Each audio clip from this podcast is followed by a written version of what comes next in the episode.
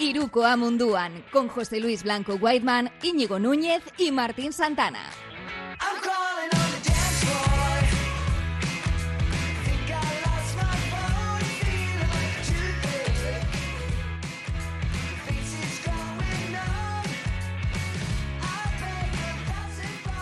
Hola, ¿qué tal? Buenas noches, Gabón. Bienvenidos a esta tercera entrega de Iruko Amunduan. Bienvenidos a este espacio de baloncesto internacional aquí bajo el paraguas de Radio Popular, como siempre. Y hoy además, pues un episodio especial, porque aparte de los tres locos de siempre, hemos traído a un cuarto loco. Hemos tenido que ampliar el ala del psiquiátrico aquí en Bilbao y hemos conectado con, con la capital. Iba a decir con... Claro, es que todavía me confundo. Ahora le presento Primero de todo, volvemos a vernos pocas, a escucharnos al menos pocas horas después. Íñigo Núñez, muy buenas. Buenas, eh, Martín, ¿qué tal estás? Hoy no nos ha silenciado ni nada por el estilo. no, no, yo quiero esperar que no estoy esperando a ver si alguien me echa la bronca, pero en principio no, no se he silenciado y se debe escuchar todo bien y tampoco me he silenciado vale, yo. Vale. Y vale, por... vale, pensé que como hoy empezábamos con Euroliga, igual hacías alguna maniobra un claro, poco claro, extraña o algo así. Estoy vetando, censurando Euroliga por completo. Por otra parte, José Luis Blanco, Whiteman, ¿qué tal? Bien, ¿se me, se me oye? Se te Vale. oye, se te oye. Vale, Y bueno, ahora sí, que es- está feo dejar al invitado para el último, pero bueno, como decíamos, el cuarto loco. Gerard Sulet, desde Madrid, desde la capital. Muy buenas noches, bienvenido. Ah, mira, pues el que está silenciado es él, ¿ves? Claro, claro. No, Ya que- Pero es culpa suya, no ha sido culpa mía, lo prometo. Ah, pues, pues, le- pues pensaba que estaba silenciado antes, vale. Pues eh, esta es de, de boomer total, ¿eh? Pero bueno, Eh, nada, que, que un placer estar por aquí eh, con buena gente y hablar un poquito de, de baloncesto. Bueno, pues no, eh, placer nuestro. Ya Sule que quizás igual la cara tanto nos pueda sonar, pero la voz sí, porque comenta, narra, lo transmite en, en Dazón, Euroliga, eh, Eurocup, no sé si también la BCL, y pues ya la Intertoto a este ritmo seguramente. Balonmano, que algún día me lo tendrá que explicar, y, muchas más cosas. Que está siempre con un micro delante porque es así de, pesado como nosotros y, y nos gusta lo del micrófono. Eh, ya, confírmame, ¿son las tres competiciones, Gerard? Bueno, hasta- tenemos las tres, las tres competiciones, sí. Eh, Euroliga, Eurocup y, y BCL, más eh, en mi caso, pues la Champions de, de balonmano, que está este año también muy apretada y muy divertida. Bueno, pues vamos a empezar hablando con, de competiciones europeas, Íñigo, porque tú nos avisaste la semana pasada que podía haber partidos difíciles para los equipos españoles y difíciles fueron un rato. Difíciles fueron, pero bueno, pues Madrid y Barça que siguen ahí contundentes y muy sólidos en el liderato, pero bueno, resolvieron sus partidos en el último minuto y concretamente el Barça en la prórroga, ¿no? Además, eh, pues tenemos suerte de contar, como has dicho, con Gerard hoy, que fue el encargado de narrar esa épica victoria de- del Barça en, en Turquía, en Estambul. Le sale la Eh, sonrisilla todavía, ¿eh? Ay, sí, Es que, es que fue muy divertido. Al final ya casi casi te daba igual, evidentemente no. Queríamos que ganara el Barça, pero, pero el partido llevaba ya un ritmo tan trepidante, con tantos giros de guion, que llegaba al final y mira, eh, firmo que gane F si va a haber tres prórrogas. Es sí, que casi casi te da igual quién ganase. Seguro que los del EFES, después del comunicado, ya hablaremos luego, que sacaron ayer, pensaban lo mismo, ¿eh? Bueno, al final los, los turcos se vienen arriba muy rápido con estas cosas. Ah, Ya como para hacer pronunciamientos oficiales del club, ¿eh, Gerard? O sea, por, bueno, sí que es verdad que la falta al Arkin, la quinta esa, es un poco. Es un poco. Sí, pero, pero, pero entonces Mirotic te puede decir lo mismo de, de su No, quinta. pienso igual. Claro, claro. Es que las dos, las dos quintas son así. Y parece que, que está bueno, pues ha marchado Mirotic, pues bueno, vamos a castigar también la situación del Arkin, ¿no? Pero, uff, no sé. eh, podrían haber estado los dos en partido hasta el final. Yo creo que habría sido un poco más divertido incluso. Y mira que lo fue. Y mira que lo fue. Pero bueno. Eh, pues hablamos de ese Barça que, que lo hizo fenomenal llevándose el partido en Turquía. Hablamos también del Madrid que resolvió su partido pues remontando a un Maccabi que estuvo súper bien eh, durante prácticamente los 40 minutos en el Palacio de los Deportes y con una canasta sobre, bueno, prácticamente sobre la bocina de Gerson Yabusel, que es el, el mejor culo de Europa, ¿no? O sea, eh, me parece una barbaridad lo de Yabusel y cada día eh, lo hace mejor. No, no, además. el mejor es el Dornel Amuti. Yo ahí no lo siento, pero lo tenemos que dejar en, en, ese, en ese. Ya sé que no sé ni quién es. Es convencido de que no sé ni quién es, pero Aquí bueno. estamos viendo Eh, esa, esa canasta eh, de Abusel, precisamente, y hombre, el mejor culo eso. no sé, pero echó con pecho para adelante y vaya canasta dejando tres segundos solo en reloj de posesión. Sí, fíjate ahí- que lo que me pasa parece muy rápido, chicos. eh, pasa por encima del Barça y hay que hablar un poco del Barça, digo yo, ¿no? Es que, es que el Eh, Madrid que- nos lo vamos a quitar más rápido, yo creo, encima, porque fue esto y Abusel. Sí. Y luego tenemos al Barça, Vale, porque el Barça venga. dio mucho más de sí. Efectivamente. hay muchas más cosas con, con el Barcelona, pero hablando de, pues el Madrid lo, lo, sacó finalmente. Y por último tenemos también, habíamos recomendado el Unix Kazán Olympiacos y fue un partidazo. Se lo llevó Olympiacos, que creo que vuelve a dar otro golpe encima de la mesa y a corroborar que, bueno, pues este año quiere aspirar a lo máximo, quiere volver a pensar en Final Four y creo que, bueno, pues así, así está funcionando, ¿no? Alba de Berlín vuelve a sorprender, que le gana a Milán, que ha entrado un poquito en, una, en un bucle de derrotas un poco peligroso, de, sobre todo desde la lesión de Mitoglu que parece que le ha hecho daño. Un ex MIP eh, ficha por, por, por, Milán, como es Ben Bentil, que lo tuvimos aquí en aquel, bueno, fatídico año. Eh, y por último, pues tenemos, eh, yo creo que como noticia principal, que Fenerbahce ha salido también de un poquito de esa dinámica negativa, ganando a Mónaco, con el puesto de George bastante en duda, pero bueno, yo creo que esos son un poquito los titulares de la jornada. Targiris que le gana a Basconia, pero bueno, pues por ahí yo creo que van un poquito los tiros de los que tenemos que hablar. Y fíjate, quiero aprovechar que tenemos aquí a Gerard para preguntarle precisamente por Olympiacos. Yo creo que se han reforzado mucho, que lo han hecho bien, que han rejuvenecido la plantilla, que ahora sus, bueno, pues eh, sus referencias son más jóvenes, son jugadores en pleno estado de forma.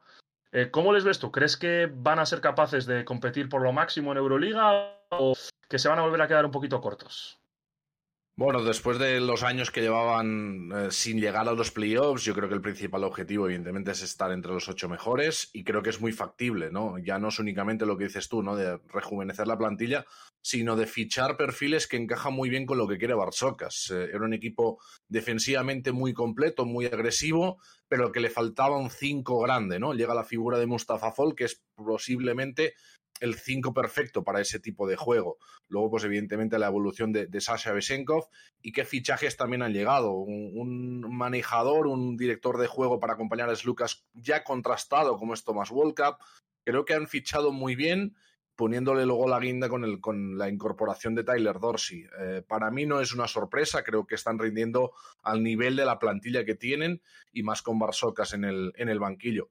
Luego, para ver si va a entrar o no en Final Four, ya entramos en muy pequeños detalles y ahí es donde quizás me generan más dudas, ¿no? ¿Qué jugador va a dar ese paso adelante en momentos críticos de la temporada, o momentos críticos, por ejemplo, de una eliminatoria y ganar los partidos? Para mí me falta ese, ese elemento diferencial. Yo, la verdad, Íñigo, llevabas dos semanas que nos hablabas de Olympiacos y esta semana he dicho voy a hacer los deberes. Vamos a ver a los griegos, vamos a ver qué es lo que ofrecen. Y bastante de acuerdo con Gerard, porque me parece un equipo que te ofrece eso, equipo. Pero me uno a la misma duda. Eh, a la hora de la verdad, pueden tener un jugador diferencial, uno que determine eh, que pueda sellar una eliminatoria, un partido, una serie. Bueno, queda mucha temporada por delante. Ahora mismo ya son el mejor equipo por detrás de los dos líderes, que son los dos españoles, y, vamos, están haciendo las cosas muy bien. Insisto, la temporada es muy larga y habrá que ver también esa profundidad de plantilla digamos, un tercio de la competición y luego ya veremos con qué es lo que va pasando. Y luego hay otro factor que no habéis comentado que también, que también sirve, ¿no? El, las tres mentiras. Eh, ni es palacio, ni hay paz, ni hay amistad, ¿no? El, el, palacio de la paz y la amistad, pues eh, eso va a dar, va a dar partidos seguro por, por el ambientazo que, se crea y es algo que no tuvimos la temporada pasada y vosotros en la narración y lo estáis notando mucho, Gerard. Ya sé que estáis en un, en un búnker, que por desgracia es algo que tenemos que ir acostumbrándonos mmm, los periodistas, ¿no? Que no hay nada como estar en una cancha, pero vivirlo con el sonido perfecto, perfecto de ambiente te da otro, que, que ya no es una lata, ya, ya sabes perfectamente que es real. Sin duda, es, es una banda sonora que, que, yo creo que echábamos de menos y que realmente le aporta muchísimo, ¿no? Ya no únicamente este deporte, cualquier deporte, ¿no? El, la presencia de la afición, el cómo entra en juego también. Eh, yo, por ejemplo, en este inicio de temporada tuve la suerte de, de narrar el partido del Juventud en, en, el Pionier contra Partizan y había momentos que es que como narrador te tenías que callar porque es que la noticia estaba en el sonido del, del, propio pabellón, no en lo que tú pudieras contar. Y yo creo que, eh, bueno, se está viendo yo también en esta Euroliga. Eh, los equipos están anotando menos que en otras temporadas, con peores porcentajes. Y no es porque las defensas hayan subido ni porque los jugadores sean peores, simplemente porque hay un factor ambiental que quieras o no, te afecta y, y afecta mucho, sobre todo a jugadores menos eh, contrastados o menos preparados, sobre todo pensando un poquito en esto, bueno, ha llegado jugadores los últimos dos años que prácticamente no han competido con público. Fíjate, nos dicen en el chat, nos dicen en el chat, eh, si salirnos del tema Olympiacos, el, la progresión de, Bes de Besenkov, ¿no? Eh, sí que ha dado varios pasos adelante. Eh, prácticamente hasta, yo creo, pues ser una de las máximas referencias ofensivas del equipo y en algunos instantes el líder. Eh, y no sé, no sé si, si se atisbaba esto hasta cierto punto cuando estuvo en el Barça. Whiteman, ¿tú lo veías así o qué? Eh, ¿Te acuerdas de Besenkov en la liga? Sí. ¿O cómo lo viste? Es que el, problema del Barça es que ha tenido tantas, tantos movimientos, ¿no? Y ah, no creo que haya habido jugadores que hayan podido asentarse eh, demasiado, ¿no? Y es el típico tío, pues que, ha pasado incluso con Ben Ventil, ¿no? Que hay mucha gente que, le critica en Bilbao y en la gente que ha seguido a la CB y se acuerda del Ben Ventil, un, un trozo de carne he, llegado a leer, me parece una auténtica aberración, eh, con unas virtudes muy concretas. Siempre ha sabido hacer su trabajo eh, he visto partidos en los que incluso desde la esquinita izquierda ha metido dos o tres triples. Y en este caso, Bensenkov, hay veces que tienes que encontrar un, ecosistema, ya sé que es muy manido, ¿no? Pero es que es verdad. Si encuentras un sitio donde tienes un entrenador que te conoce o que sabe perfectamente cuáles son tus virtudes, pues con, con Bentil pasa lo mismo. Y Bensenkov yo creo que es, que es otro... Hay muchos jugadores europeos que... Bueno, europeo. Eh, bueno, Bentil es africano, con, eh, prácticamente se ha, formado toda su época en Estados Unidos, pero bueno, era curiosísimo. Quería meterlo de Ventil, ¿eh? Porque, no, pero mira, cuando, estuve con Ventil me hizo, mucha gracia porque estuve con él, eh, le, llevé a un par de sitios en, en Bilbao, un tío súper super amable, educado, trabajador. Y, me sabe mal que haya gente que le, que le critique porque estuvo en un Bilbao Basket que no, que no. Pero al hilo. Bueno, y, y, que él estaba quizás muy al principio de su carrera, ¿no? También a nivel europeo. O sea, yo creo que todo el mundo le sorprende que Ventil fiche por Milán, más por el calibre ¿no? de lo que es ahora mismo Milán, pero Ventil es un jugador que en los últimos años en Panathinaikos ha tenido un trabajo oscuro, un rol muy importante desde la rotación, de, oficio, de rebote, de defensa, y creo que posiblemente es lo que necesita también Messina, un Ventil que este verano era gente libre, no hay ningún equipo que le hace una oferta, se va a Turquía, hace muy buenos números y que vuelve a la Euroliga, que para mí yo creo que es su sitio, él ha demostrado ya que es su sitio.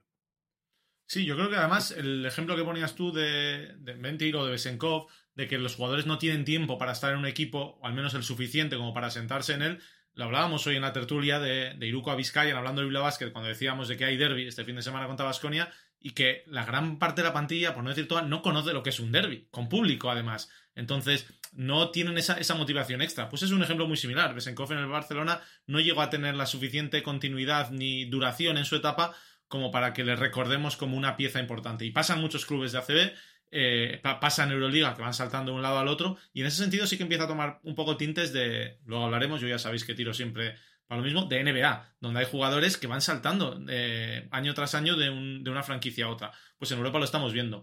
Y, ya por cerrar un poquito Panathinaikos y volver a España, estaba pensando que el otro día cuando vi el partido, lo vi con, el sonido y con la voz de, de Gerard, obviamente, eh, me fijé en varias cosas. Me fijé en que por fin, o al menos me dio la sensación a mí, vamos a ver si podemos ver un poco esas imágenes ahora, eh, Sanli me dio la sensación de que por fin tomaba esas responsabilidades. Sabemos de lo que es capaz, pero yo creo que el erigirse un poco él, el líder de esto lo voy a hacer yo y lo voy a hacer así, era un poco lo que le faltaba este año. Sí, sí. Es que Brandon Davis estaba muy bien, ¿eh?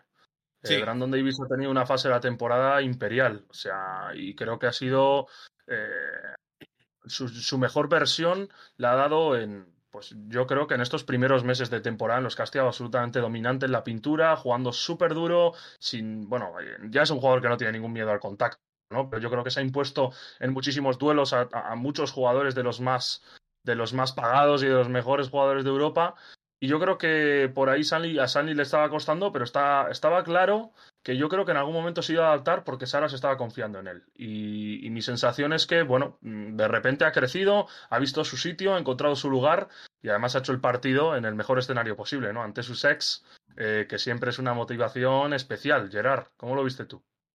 Bueno, yo creo que no es casualidad que Sanli esté explotando justo ahora. Y, me explico. Eh, Sanli llega al Barça, empiezan a involucrarle mucho en la pretemporada y se lesiona claro, eh, si tú estás en una fase de adaptación, no puedes jugar partidos, eh, prácticamente no puedes entrenar. Estuve durante mucho tiempo con dolor en el pie y, no pudo entrenar. Mm, todo ese proceso se va alargando hasta que él realmente no ha tenido de nuevo sensaciones positivas en cuanto a rendimiento físico. Yo creo que no hemos visto realmente un Sanli el, potencial real ¿no? de, de Sanli en este, en este Barça. Creo que es un perfil que encaja muy bien en lo que busca Jasikevicius porque te da algo distinto. Eh, ya no es únicamente tener un 5 grande, que creo que le faltaba a este Barça, sino tener un 5 grande que además es capaz de tirar de tres y lo hace muy bien, que es inteligente, que es muy buen pasador. Yo hacía hoy un poco la comparación en redes sociales, además viendo un poco el partido contra Basconia de este fin de semana, porque no me gusta quedarme con sensaciones de un único partido, ¿no? Ya buscando otra muestra de que quizás es ese perfil Pau Gasol que tenía el año pasado, ¿no? De, de un 5 mucho más móvil, mucho más abierto, que le permite jugar al Barça mucho más exterior y que al final, pues por ejemplo, como esta semana que tenemos clásico, el Real Madrid va a sufrir mucho contra este tipo de, de interiores o este tipo de sistema, porque claro, obligas a Tavares, obligas a Poirier a prácticamente defender a 6.75.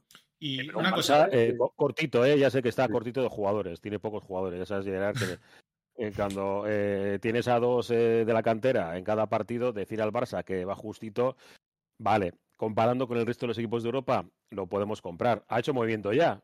Sí, Eh, hoy mismo se anunciaba la incorporación o de, de Ante Exum, que me hace, bueno, esto lo hemos comentado al mediodía, a mí me hace gracia la gente que dice que Ante Exum está acabado porque igual lo último que han visto es dos do- hace dos temporadas en Utah, pero por lo visto no debieron de ponerse los partidos de Australia en los Juegos Olímpicos, entre otras cosas. Y yo creo que es un perfil que puede encajar muy bien en Europa y en este Barcelona y, y sobre todo lo que hemos dicho, que no sale bien. Oye, en dos tres meses, da igual quién sea el primero en volver, te lo calzas, pero yo creo que puede encajarlo y hacerlo muy bien.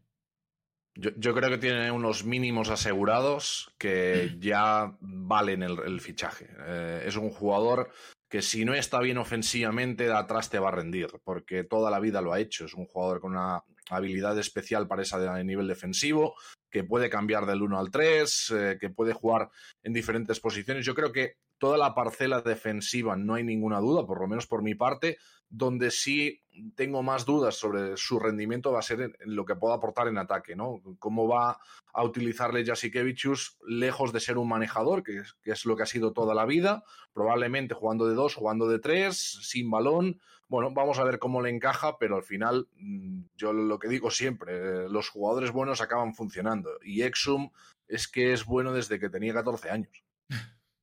Tenemos un, clásico, ya sé que no va a decir absolutamente nada porque queda, ya hemos dicho, queda mucho, mucho por delante, pero me, me parece con público otra vez eh, uno de esos partidos que uno no, no se tiene que perder. Eh, la hora, eh, el que me dice las horas es Íñigo, yo es que yo estoy un poco desordenado entre el viernes fútbol y ocho y demás. media, ¿no? Es Eso. el viernes a las ocho y media o a las nueve, no lo sé, ¿eh? Nueve. Creo que, es a nueve. las, creo que es a las 9 Sí, y me voy, me a voy a nueve. perder una parte del partido. Estaré en el Panathinaikos Alba Berlín a las 8. Bueno, pues, Bueno, eh, en Dazón se pueden ver en diferido, o sea que tranquilo, Sí, sí, nosotros no, no, no, vamos enganchando de uno a otro. No. Oye, Después Gerard, lo voy a ver enterito. Gerard, yo quiero aprovechar para preguntarte por otro nombre, porque la última vez que tú y yo estuvimos en, en llamada en Discord fue la noche del draft de la NBA y hablamos de, de Jokic y tú me decías, este tío se va a quedar... Mejor, mejor, no, mejor no recordar esa noche. ¿eh? Sí, verdad, bueno, pero tú me decías, este tío se va a quedar en el Barcelona, no, se- no va a dar el salto y encima va a ser importante y yo te decía, bueno, habrá que Menudo verlo. roto nos hizo en Bilbao. Es Y que- bueno, sí, para empezar, es que en Bilbao somos muy de hacer que se coloren los jóvenes. Sí. Ya pasó con un, con chaval rubio. No voy a revelar una conversación de- en un baño que hice con un con alguien del Madrid eh, sobre Doncic. Pero bueno, Pues- sigue, sigue. Pues hubo una jugada, un, mira, vamos a ver si la encontramos por aquí, un 2 más 1 al final del partido de, de Djokovic, que también yo creo que define un poco los galones que le está dando Saras y lo importante que está siendo en, este tramo de temporada. Ahora, como decimos, no es una plantilla corta precisamente, pero sí que es una plantilla que, de la que puede sacar muchísimo. Esta canasta acrobática casi que, que anotaba.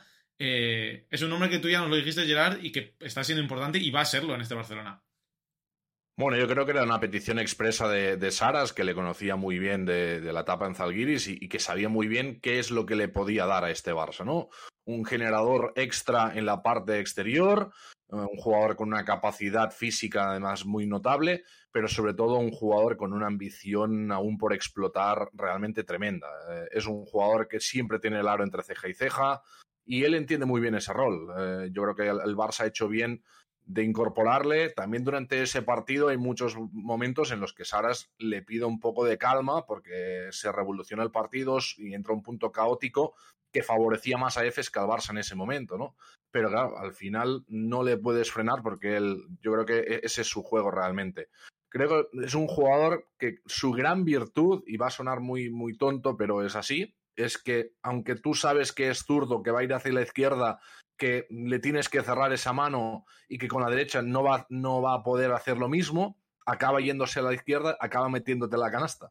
Entonces, tener esa habilidad de ser, entre comillas, predecible, pero aún así imparable, me parece que es algo que, bueno, tan solo tienen elegidos. Tiene muy buen primer paso. Eh, creo que además eh, tiene muchas situaciones diseñadas para ese tipo de penetraciones. Pues eh, todo ese tipo, ese tipo de pick and roll Spain, de bloqueos Spanish en movimiento, creo que le vienen que ni al pelo, o sea, le vienen perfectos. Y, además es que está rindiendo, ¿no? Y está crecidísimo. Yo creo que además os iba a preguntar por este formato que empleó Saras con Mirotic al 3 en algunos momentos en Turquía. creo que además Sanli, es uno de los principales beneficiados de ese formato y creo que, bueno, beneficiados, creo que es un quid pro quo, porque al final Sanli es capaz de estar en espacios tirando de tres puntos, eh, abriendo la pista para que puedan jugar al poste bajo, pues Nigel Hayes, eh, Nikola Mirotic, eh, cualquier otro jugadores que están además sacando muchísimas ventajas, sacando mucho partido de esas situaciones. ¿Cómo veis esto que cuando tendíamos todos a pequeñitos, ahora parece que, bueno, ojo, que Saras nos está avisando que puede emplear este tipo de situaciones. El otro día también lo vimos además en el partido ACB contra el Vasconia. No le salió nada en el tercer cuarto al Barça, pero empleó eh, durante un ratito incluso con Hayes, eh, Mirotic, eh, Roland Smith y Brandon Davis o algo así. O, y, finalmente, hay, hay, un momento que están Mirotic, Sanli y Oriola juntos. Yo creo que es una tendencia, es lo que tú dices un poquito, llevamos años donde se está, se tiende tanto a lo pequeño que los equipos se, se, refuerzan acorde a eso y ya las modificaciones en plantilla también se hacen pensando en eso, en pequeños. Entonces, cuando tú tienes en cambio una plantilla con jugadores que se pueden permitir, como Mirotic, salir afuera, jugar de tres, que al final un poco también en Estados Unidos, en América hacía eso, y, adecuarlo todo de forma que funcione, lo que decía Gerard, un 5 como Sanli, pero que también puede jugar afuera y salir eh, y hacerlo exterior, te permite hacer eso y pillar un poco eh, de, por sorpresa a cualquier equipo que está preparado ahora mismo para lo que se juega hoy en día, que es con pequeños. Yo creo que al final acabas adaptando un poco dependiendo del rival que tienes delante y, lo que te plantea, ¿no? Eh, venimos, por ejemplo, de, una semana en la que el Barça ha utilizado mucho eh, esa formación más grande y yo, por ejemplo, contra el Real Madrid me imagino algo completamente distinto, ¿no? Incluso pudiendo jugar con Mirotis de 5, jugando mucho más abierto. Vamos a ver también de qué elementos tiene disponibles, porque al final, pues las bajas de Calates, de Higgins y de Abrimes, pues te recortan mucho esa rotación pero creo que el Barça va, a ir cambiando, va a entrar en una pequeña metamorfosis dependiendo del escenario. ¿no? Si juego contra pivots muy grandes y muy intimidadores, como es el caso de Tavares y Poirier, pues quizás jugar un poquito más perimetral y buscar un poco más de espacios. Si puedo ser grande y hacerme grande, especialmente en la pintura, pues a lo mejor intentar atacar más cerca del aro. Iba, a aprovechar el hilo de, y el vehículo del Barça y estos jugadores que hemos comentado antes para trasladarnos un poquito a Berlín, porque Marcus Ericsson, ex del Barça, está haciendo, bueno, se está confirmando otro año más como uno de los jugadores eh, en el backcourt más potentes de, Europa, ¿no? Y bueno, creo que Alba de Berlín además viene en una dinámica muy positiva. Ya sabemos que es un equipo que siempre juega bien, eh, que mueve el balón, que es fluido en su, en su ataque, pero es que además ahora está sumando un poquito de componente de competitividad y está ganando partidos. Eh, estamos viendo un Ericsson con más colmillo que nunca. Un jugador que a mí particularmente me gusta muchísimo, que es el hijo de David Blatt, eh, Tamir Blatt, que a pesar de que quizás sus estadísticas no llamen a eh, la, atención espectacularmente, creo que es un tío que dirige súper bien al equipo y muy buen pasador. Y estamos viendo al cuadro de Israel González, que muchas veces se nos olvida que tenemos ahí un español dirigiendo un equipo en, Alemania, eh, pues que se ha cargado el otro día a Milán. Eh, ¿Cómo veis a Alba de Berlín, que es un proyecto súper chulo? Desde fuera, pues eh, es envidiable un poquito la paciencia con la que se está tratando todo en Berlín. Pero concretamente este año, pues parece que están dando un paso al frente en cuanto a competir. Ahora mismo son cinco victorias, ocho derrotas. No están tan lejos de, de la situación de playoff. No creo tampoco que sean un equipo que vaya a aspirar a ello, pero se ven pasos adelante, cada año más, yo creo. Bueno, yo, en ese sentido creo que hay una serie de hechos que, que, son casi irrefutables. El primero es que da igual el partido, da igual el rival, da igual el día en el que se juegue, si tú te pones un partido de Alba Berlín te vas a divertir. Y eso yo creo que a nivel de atractivo, de devolverle el atractivo a una ciudad como Berlín, al baloncesto alemán, me parece que ha sido importantísimo, ¿no? Primero con Aito y ahora con Israel González. Creo que siguen, mantienen esa filosofía de ser un equipo muy atractivo, con grandes posibilidades ofensivas y luego pues añadiendo talento joven como hemos tenido años anteriores, ¿no? Guiedraitis y Fontecchio, que ahora están en Basconia, pasaron por allí, y muchos otros, y ahora pues eh, con Marcus Ericsson como gran jugador o gran eh, elemento ahora mismo, pero mm, yo tengo también ah, una particular predilección por ese extraordinario interior falso, vamos a llamarlo, eh, que es Luke Sigma, es que es un jugador realmente increíble a nivel Euroliga y bueno, es capaz de hacer de todo sobre la pista. Para mí es como jugar con un, con un segundo base, ¿no? Tú tienes un base, que va a ser en este caso pues Tamir Rolad o Maodolo, pero aparte tienes un segundo base en la posición de 4 o de 5 que Sigma y que esto pues al final le permite mucha más fluidez. Creo que Alba Berlín sin duda es de los equipos más atractivos de, de Euroliga y luego estoy de acuerdo contigo. Mm, creo que se van a quedar cortos a la hora de poder competir por los playoffs y aquí es donde les voy a dar el pequeño palito, ¿no? Eh, con esa licencia ya, digamos, de Euroliga, que tienes una cierta estabilidad, para mí me ha faltado un pelín de ambición, quizás a la hora de atacar el mercado, quizás un poco más de ambición económica y decir, bueno, ahora es el momento para apretar y para ir a por los playoffs. Sí, se les ha escapado Fontecchio, ¿no? Se les ha escapado Fontecchio, por ejemplo, que creo que yo, creo que nunca van a dejar de ser un, equipo vendedor, pero, pero al final es eso, que ahora que tenías estos dos años asegurados de Euroliga, quizás hacer una inversión importante este año, no tanto pensando en el que viene, pero sabiendo que ahora puedes construir un proyecto desde cero y que el año que viene, lo más importante, vas a volver a tener Euroliga, creo que era el año para meter pasta y hacer un proyecto importante y pensar en los playoffs. Seguramente porque ellos han pedido, perdona Martín, digo, por desconocimiento y simplemente por el, el cariño que le damos, por ejemplo, a Lammers. Han buscado un perfil de, de jugador de buen tío.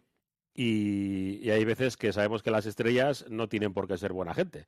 buena gente en el sentido baloncestístico dentro de la pista, porque luego fuera de la pista cada uno es como es. Pero dentro eh, no han buscado esa estrella o ese orco en el interior, sobre todo, que es al final el que te puede dar muchos, eh, muchos réditos y buscan otro tipo de perfil de jugadores y de personas más cercanas a, la idiosincrasia de, Berlín, una ciudad cosmopolita, y que están buscando eso. Encima, el Berlín, yo, lo recuerdo perfectamente de, aquella Final Four en Vitoria que jugamos de la Eurocup, en la que los aficionados del Alba vinieron en autobús porque se estropeó el, avión, tuvieron que, llegar pues de aquella manera y, nos ganaron un partido a Bilbao Basket de, de, forma chap, ¿eh? sí que jugó en Zaragoza, eh, tremenda y siempre han buscado. Yo siempre que he visto Alba de Berlín, y encima lo del público es tremendo, eh, da igual, o sea, ganen o pierdan, siempre van a estar. Y es otra forma y les va a faltar siempre eso, ¿eh? O meten un poco de malicia metiendo un entrenador un poco orco o me da la sensación de que con buena gente no van a entrar zona playoff falta nunca, ¿eh? Alba, Gerard, yo, creo que, sea tan sincero, ¿eh? hicieron, una apuesta importante con Jalin Smith, que era, un, que un jugador que venía de ser el MVP de la Bundesliga, que había destacado especialmente en la Liga de Verano, con partidos incluso de triple doble, que no les ha salido del todo bien. Yo creo que ellos esperaban que fuera la gran estrella del, del proyecto y está quedando un pelín corto para Euroliga. Yo creo que acabará siendo jugador de Euroliga y de los buenos, pero claro, es un jugador que ha cambiado un salto de nivel respecto al año anterior muy, muy grande y que va a necesitar, evidentemente, este tiempo. Y nos preguntan en el chat por Kumache. Perdona, Martín, ya nos vamos. Ya nos vamos. No, no, la verdad que era del Alba encima, así que para una vez que, ah, quiero hablar de, de, Liga, pero no, nos preguntan por Kumache, así que aprovechamos, sí, sí, dale. Sí, sí, no. Jugador que, que, vamos, recuerdo que Estudiantes lo cortó porque no, no terminaba de funcionar y además Estudiantes en, creo que fue la temporada pasada, eh, que bueno, luego terminó en descenso del equipo, lo cortó y bueno, Chris Kumaya sentándose en Euroliga, como nos dice aquí el de Sillo en el chat, como un cambio a partidos. Es que es verdad, eh, su envergadura está haciendo que cambien las cosas y por último apuntar también el tema de Oscar da Silva, que es el jugador que lo han fichado con la temporada ya iniciada eh, me parece un jugador que sobre todo ha sorprendido en los primeros partidos en Europa y otro que yo creo que también como, como Jalen Smith que se va a acabar eh, asentando en la liga. Eh. Me parece un jugador bastante útil Joel Zuzman también está progresando. Yo creo que la plantilla mola, como decías, pero sí que se podían haber fichado alguna, alguna certeza más, ¿no? Como dices, Sí. para decir, bueno, vamos a dar el golpe encima de la mesa de una vez y vamos a tratar de competir de veras, como hizo el Bayern el año pasado, por ejemplo.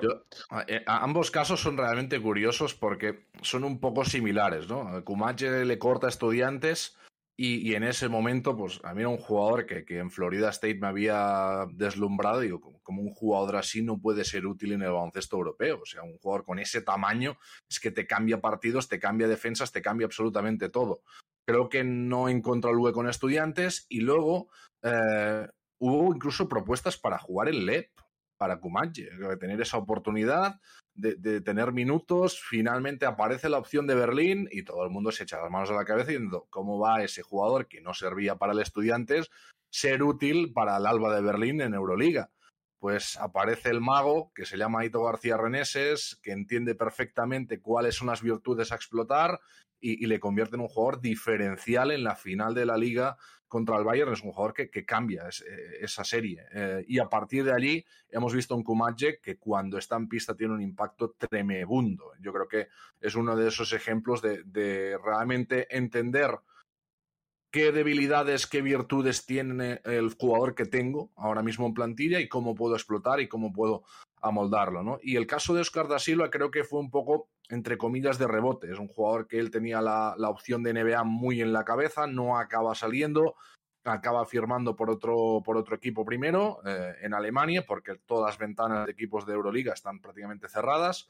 Y ya con la temporada en marcha y lesiones en, en Berlín, y prácticamente ni llega a jugar. Creo que estaba en Ludwigsburg, eh, prácticamente ni, ni llega a jugar y, y le firma ya al Alba para tres años. Yo, en este caso, no sé si, si se va a sentar en Euroliga, porque es que yo ya pienso, Íñigo, en otra cosa. Yo creo que es un jugador que pronto o tarde acabará en NBA. Un Alba, Pues- Gerard, que si no me equivoco, has dicho que, eh, que juega juega este viernes y con, tus, con tu retransmisión, ¿verdad? Sí, sí, sí, aquí, ahí estaremos en bueno, un partido en el OACA divertido contra Panathinaikos. Bueno, pues ese será un partido. El otro será el clásico, que hemos confirmado que es a las 9 de, de la noche. El partidazo de la jornada, porque el que gane será el líder en solitario de esta Euroliga.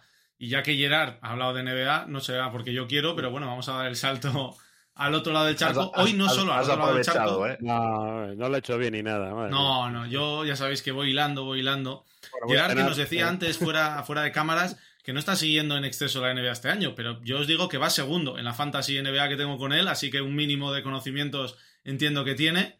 Eh, yo voy primero, lo dejo caer. Y con, con Por buena poco ventaja. tiempo.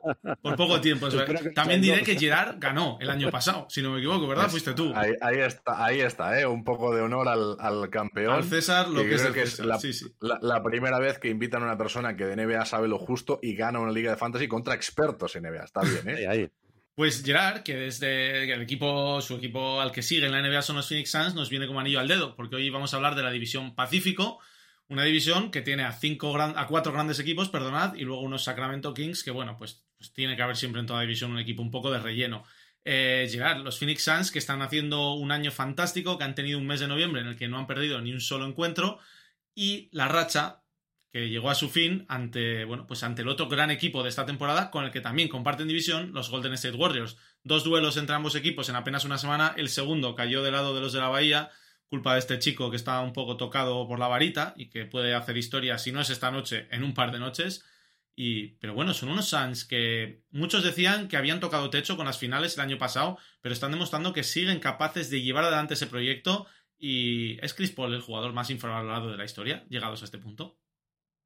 Pues es una muy buena pregunta, ¿eh? porque realmente es un jugador que creo que nunca hemos valorado eh, el impacto que tienen en sus equipos. Eh, ya no es únicamente los números, sino cómo hace crecer a otros jugadores, ¿no? La evolución que ha habido de DeAndre Ayton, por ejemplo, con y sin Chris Paul es, es realmente muy distinta. Y luego cómo ha ido potenciando jugadores que muchos ya los conocíamos, pero que en estos Suns pues, han tenido un papel muy importante, ¿no? Como el caso de Michael Bridges, de Jake Crowder, creo que también han sido realmente muy relevantes.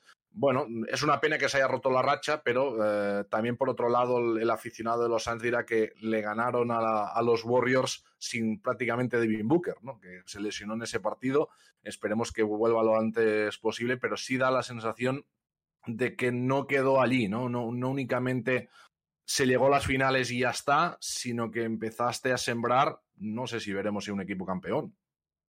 Bueno, yo no sé si un equipo campeón. Y digo, esto lo hablamos nosotros, si no me equivoco. No, Whiteman, hace un tiempo que los Suns tenían equipo como para, bueno, como para competir en esas finales de la NBA, pero un poco las tiraron ellos. Y ante un Giannis Antetokounmpo, que ya sabemos que es un jugador fetiche prácticamente, pero estos Suns este año han demostrado que sigue funcionando, que el sistema Monty Williams cada vez se aleja más de solo el Booker sistema, y eso les va a hacer falta ahora sin Devin Booker y luego muchas piezas jóvenes que empiezan a funcionar y arman un equipo muy interesante. Eh, yo vuelvo a lo de Chris Paul y creo que es un líder, eh, un líder seguro, ¿no? Si tú quieres que Chris Paul sea el líder de tu equipo, vas a tener cierta seguridad y cierta certeza que el equipo va a competir, de que va a tener instinto asesino, del de verdad, y, de que, bueno, de que va a haber progresión de jugadores porque va a apretar al equipo, porque va a imprimir tensión competitiva, porque es un ganador. Es un ganador y precisamente quizás el estar tan obsesionado con la victoria, eh, pues yo creo que le ha llevado en muchos casos a, a, fracasar en algunos contextos, ¿no? Pero vamos, yo creo que es un jugador espectacular, creo que ha tenido mala suerte también en momentos clave con lesiones eh, y el contexto de los Suns le viene que le viene perfecto, vamos, o sea, eh, de, Andy, de Andre creciendo para poder jugar con él por encima del aro, eh, bueno, un Devin Booker en un estado de forma formidable, ahora lesionado, pero bueno, y luego muchos jugadores que, como decía Jay Crowder y, otros, que hacen mucho equipo, ¿no? Que hacen mucho pegamento y que son jugadores de, un perfil también defensivo, que hacen que el equipo compita, que hacen que el equipo pues pare las, las principales amenazas ofensivas del rival. Eh, Whiteman, ¿los Suns qué? ¿Otra vez? ¿Repiten o no? Y es que yo, yo lo llevo diciendo desde la, desde la temporada pasada. Eh, pasa que este año tengo una duda muy grande con, con Stephen Curry. Eh, que no es de los Suns, que es de, que es de los de la Bahía, y, pero claro, no sé hasta qué punto va a ser capaz Stephen Curry de llevar a Golden State más lejos. Yo sigo pensando que los Suns, si funciona todo correctamente y si no hay ningún problema, es eh, el rival a batir. no solamente en su, en su división ni en la conferencia, sino en la liga. Huele mucho a que el campeón de la conferencia oeste va a salir de esa división. Eh, va a salir de un Suns o Warriors o si consiguen remontar el vuelo uno de los dos equipos angelinos. Y es que la misma noche que jugaban Warriors y Suns, también tuvimos ese duelo en Los Ángeles, en el Staples Center. Lo era todavía Staples Center, ya no lo es desde anoche. Lo han quitado. Sí, han, quitado. el cartel, ahora es el crypto.com, Marina. Madre mía. Si Jerry vas a levantar la cabeza, ¿eh? Y si me va a llegar también con la que dice que no, que no, porque es, que al final acabamos perdiendo esos sitios icónicos. Eh, ya, ya me duele cuando de vez en cuando ves, ¿no? Así han demolido el pabellón. Creo que el último que vi, eh, el, clásico de los Bad Boys de los Pistons, que, también lo demolieron y ya me quedé y dije, pero, pero, ¿qué estáis haciendo? O sea, pues el crypto.com es, es, historia del, del baloncesto. Entonces, yo creo que esto en Europa tenemos un cierto respeto mayor, ¿no? Eh, a estos momentos, a estos templos para nosotros, que, realmente en Estados Unidos, que es, bueno, han ido a jugar a otro pabellón, vamos a tirar este y vamos a construir oficinas. Eh, sobre, sobre Stephen Curry, que hablaba, que hablaba Whiteman, que bueno, parece que hablamos de él todas las semanas, pero es que todas las semanas hay algo. La primera semana venía de, de unos días espectaculares, la segunda de ser jugador del mes y esta semana viene, bueno, de que ayer se inventó, vamos a ver, la otra canasta esta sobre la bocina. Perdió, perdió la pelota, nada más recibir, le metieron canasta y dijo, ¿esto cómo lo arreglo? Me han metido una de dos, pues meto una de tres, lo hago desde el medio campo porque mola más y sobre la bocina porque así me divierto más.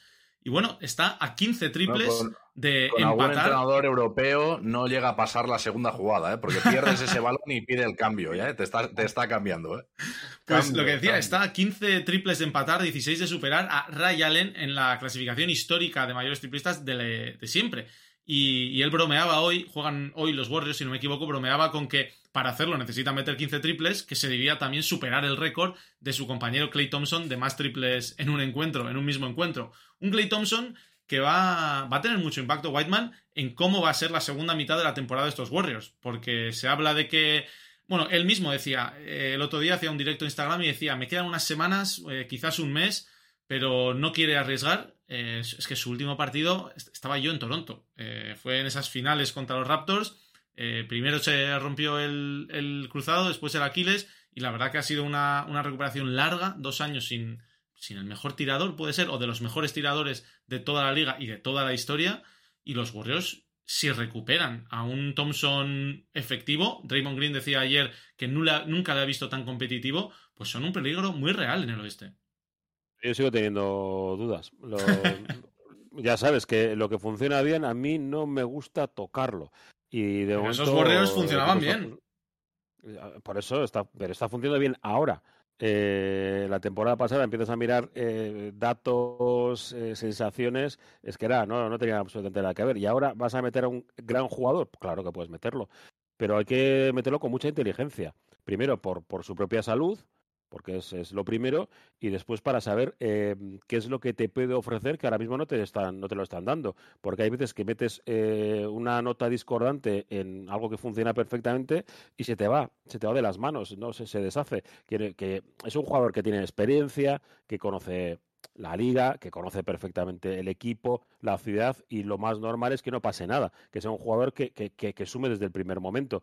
Pero es que va a parecer un junior al principio, tiene, lleva prácticamente anunciando que vuelve, que vuelve, eh, como dices tú, directos, fotografías, entrevistas. Y yo tengo esa duda, es una duda sin más, ¿eh? además yo le deseo todo bien a, a Mi duda a no es en siempre el... y cuando que Los Ángeles Lakers no entren en playoff, yo estaría encantado. eh, ah, Whiteman eh, eh, tiene varios entrenos con público para, para ir cogiendo sensaciones. Eh, sí, hombre, como, como 30 partiditos o así, ¿no? Igual. Hoy nos ha gustado esa frase ¿eh? para, para los encanta, de la encanta. NBA, de que la NBA, la temporada regular, son 82 entrenamientos con público. ¿Sabéis lo que pasa? Que en Europa eh, lo que vemos es que no todos los partidos valen. Y sabemos que, por ejemplo, que, que como tenemos eh, un, eh, ¿cómo se dice en publicidad? ¿no? Eh, eh, un hit, ¿no? De, sabemos que Curry va a tener, eh, cuando lo de los triples ese partido se va a salir. O cuando un jugador vuelve a su ciudad de origen, que ese partido hay que verlo. Eh, claro, nosotros como, como europeos no, no entendemos que solamente haya eso- esos partidos interesantes, que el resto son entrenamientos. Eh, eh, por eso hay veces que, que el choque, claro, tú ves un partido de Euroliga que te da igual que sea el Mónaco, eh, con todos los respetos, eh, contra cualquiera, porque además el, el Mónaco está funcionando de forma increíble, aunque le, le mantengan en una cancha de Liga Lep, eh, que también hay que soltarla. El baloncesto europeo y el americano no tiene nada que ver en ese sentido. Luego cuando llega, despu- yo siempre digo, después de febrero, febrero más o menos, cuando, cuando es la Final, la. Final Four, tenemos la, el All-Star Game y todo lo demás, empiezan a jugar. Pero Golden State, por ejemplo, este año defiende muy, muy bien. Muy Oye, bien. ¿cuánto le queda a Wiseman? ¿Cuánto le queda a Wiseman, Pues Martín? Westman No, era yo uno que tenía que llegar semanas. también Ah, antes, de, Ah, antes, antes de Navidades y, y de momento parece ser que no. Pero bueno, podría llegar también a principios de año, podría hacerlo con Clay Thompson y habrá que ver la adaptación que consigue hacer Steve Kerr con esos dos jugadores.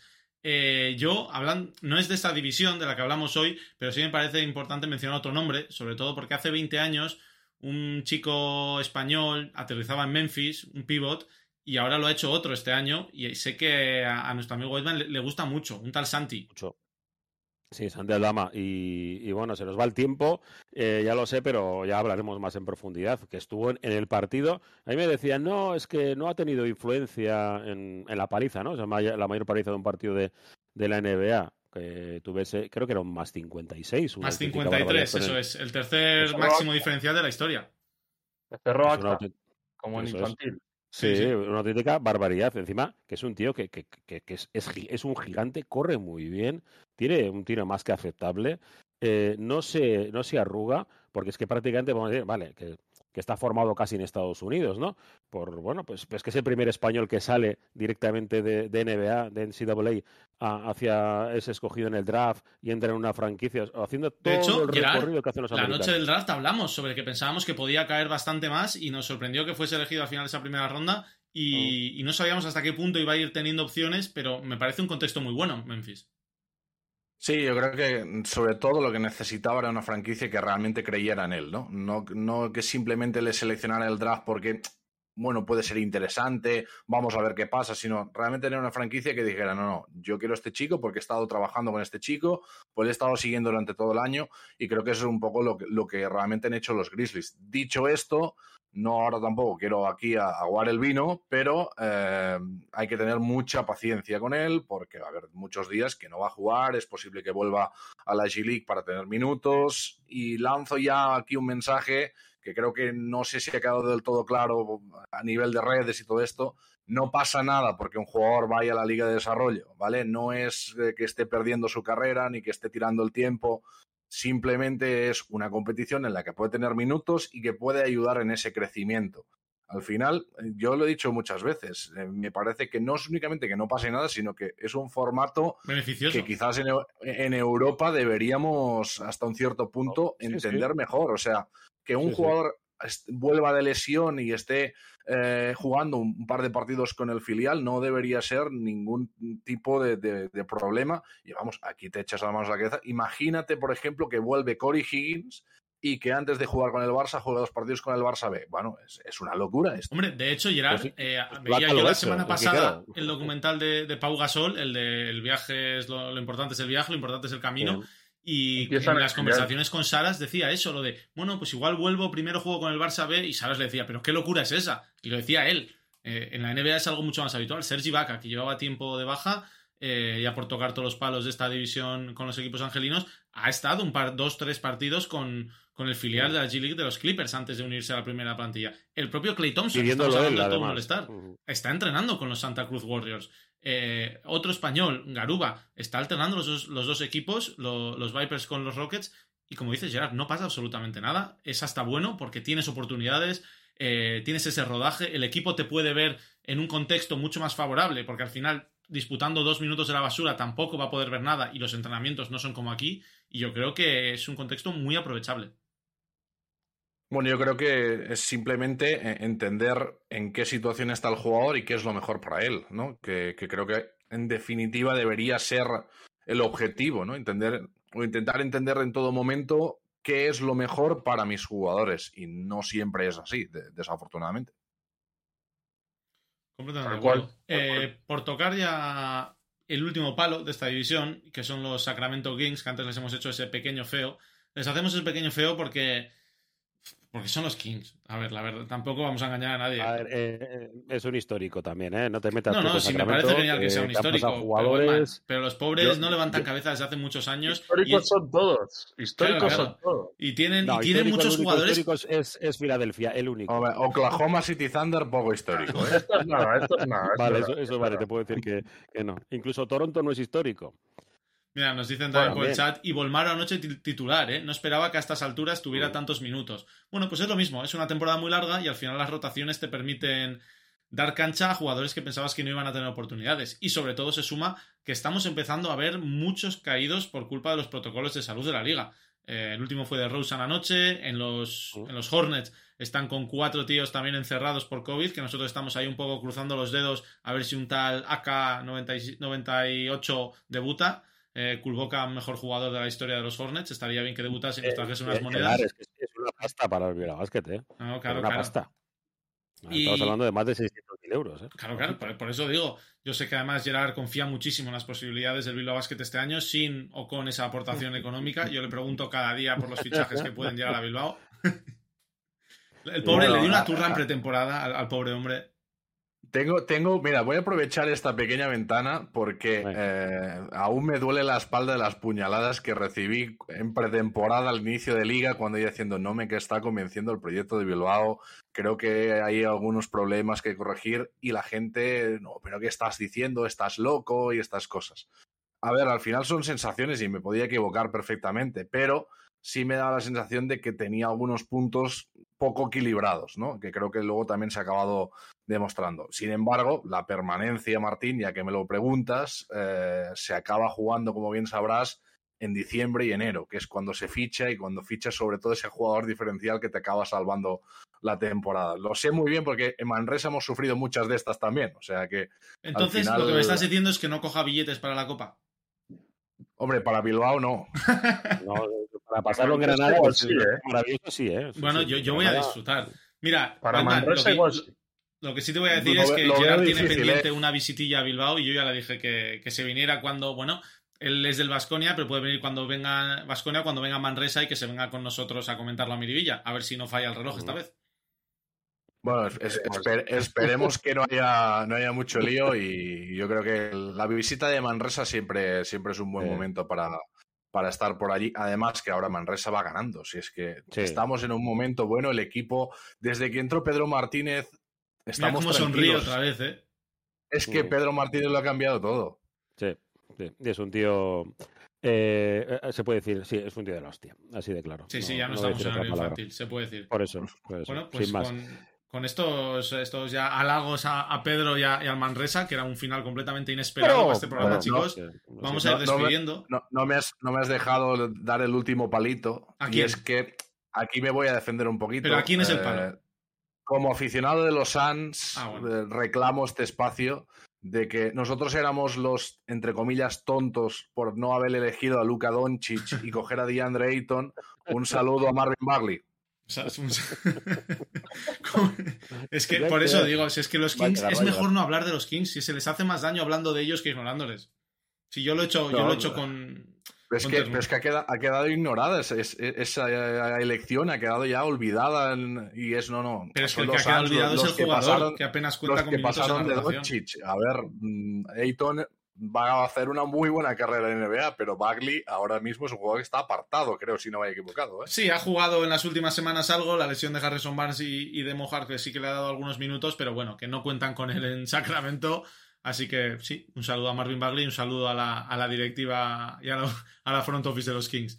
Con esto sí, cerramos, chicos. Eh, oye, nos hemos ido ya a los 51 minutos, son las 10.51 de la noche. Gerard Sule, muchísimas gracias por pasarte, por charlar, por dar los palitos a quien toca y nos vemos eh, aquí en Bilbao la próxima. Sin duda, siendo un, placer. Eh, disculpad por alargar esto, pero si invitáis a alguien que tiene carrete, aquí, aquí va a ser imposible. Al revés, si yo eh, soy yo el que le pongo el límite a este señor, que si no, podríamos estar aquí, aquí horas. Pero yo engancho, ya sabes una, que. hora de tertulia al mediodía, eh, claro. es que yo ya sabes que sigo y sigo y ya engancho con la jornada, Whiteman. Yo engancho con la jornada nocturna. lo sé, mañana es fiesta, así que hoy se puede tomar algo. Se puede algo. tranquilo en casa. José Luis Blanco, Whiteman, Millesker, Gabón. Chao, chao. Y Íñigo Núñez, lo mismo. Mi que nos escuchamos el martes que viene aquí en Iruko Amundua. Hasta la próxima, Agur.